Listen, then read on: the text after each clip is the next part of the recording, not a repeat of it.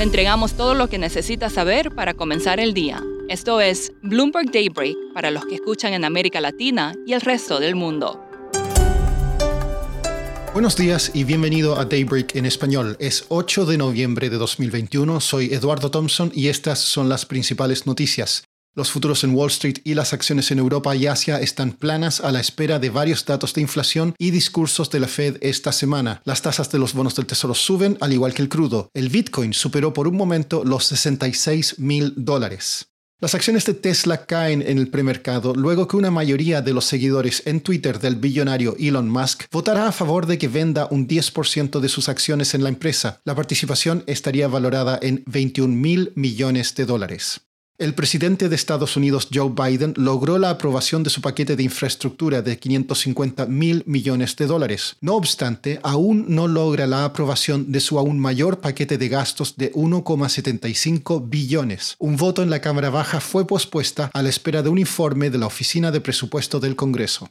Goldman Sachs dijo en un informe que los inversionistas están viendo señales alentadoras en el mercado de acciones. La empresa mantuvo una meta para el S&P 500 de 4.900 para fines de 2022 y dijo estar optimista respecto a la resolución de los cuellos de botella y las presiones de costos.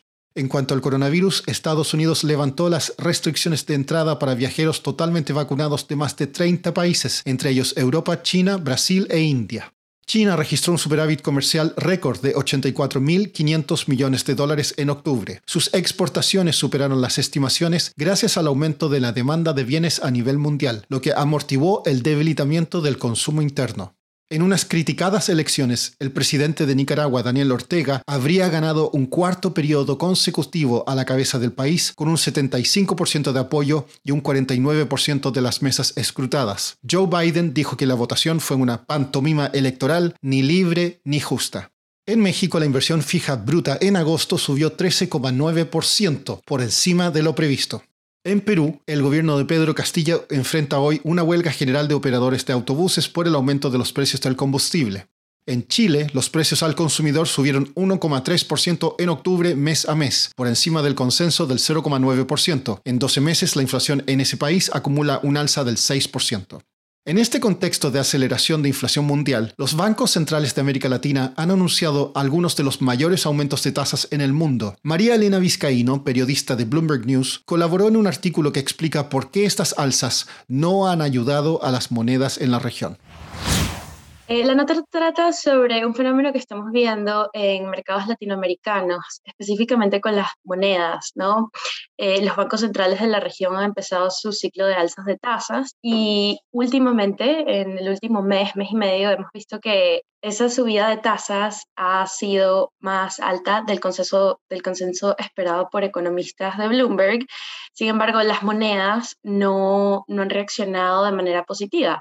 Eh, no han ganado en contra del dólar. Hemos visto que el Banco Central de Brasil, por ejemplo, subió la tasa eh, por 150 puntos básicos y el real es una de las peores monedas desde, desde esa fecha. Eh, el caso de Brasil, pues los, los operadores piensan que 150 puntos básicos no es suficiente para contener el riesgo de inflación y esperan que el Banco Central siga subiendo las tasas para culminar el año en 9.25. Eh, en el caso de Colombia, el peso ha sido la peor moneda desde el 28 de octubre, e incluso cuando el Banco Central subió la tasa eh, de interés por 25 puntos básicos más de lo esperado. Y de nuevo, esto responde a, presiones de inflación que está viendo toda la región. María Elena, ¿qué están diciendo los analistas con respecto a la tendencia de estas monedas? Eh, un analista de Macquarie Capital en Nueva York nos dice que todos los mercados emergentes tienen problemas eh, de, de, la pandemia, ¿no? Tienen mucha deuda, un déficit alto eh, problemas con la cadena de suministros y especialmente políticas polarizadas. Entonces va a ser difícil que veamos un cambio en, este, en esta tendencia. Por último, la película Eternals de Marvel recaudó 71 millones de dólares en Estados Unidos, por debajo de lo previsto. En octubre la gente volvió a los cines en Norteamérica, pero las cifras siguen siendo inferiores a antes de la pandemia. Eso es todo por hoy. Soy Eduardo Thompson. Gracias por escucharnos. Para conocer todas las noticias que necesita para comenzar el día, revise Daybreak en español en la app Bloomberg Professional.